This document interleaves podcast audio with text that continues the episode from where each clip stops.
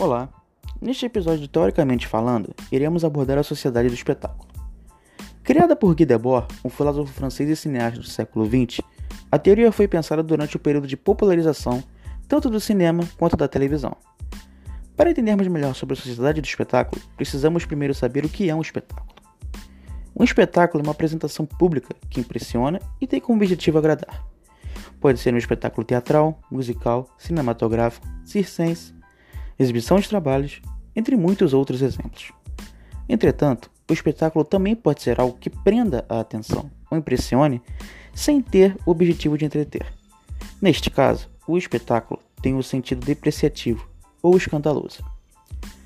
Não obstante, de acordo com Debord, espetáculo é o momento em que a mercadoria chega à ocupação total da vida social, quando o tempo livre do trabalhador passa a ser ditado pelo consumo alienado, com o ócio transformado em lazer. Essa é a espetacularização da vida, meus queridos ouvintes.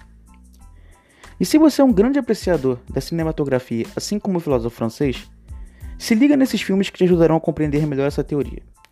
Show de Truman, dirigido por Peter Weir, ela, de Spike Jonze, Rede de Intrigas, de Sidney Lumet, O Abutre, de Dan Gilroy e, claro, não podemos esquecer do filme Sociedade de Espetáculo, dirigido pelo próprio Guy Debord.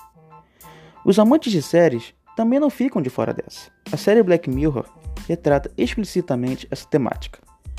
E aí, vamos maratonar?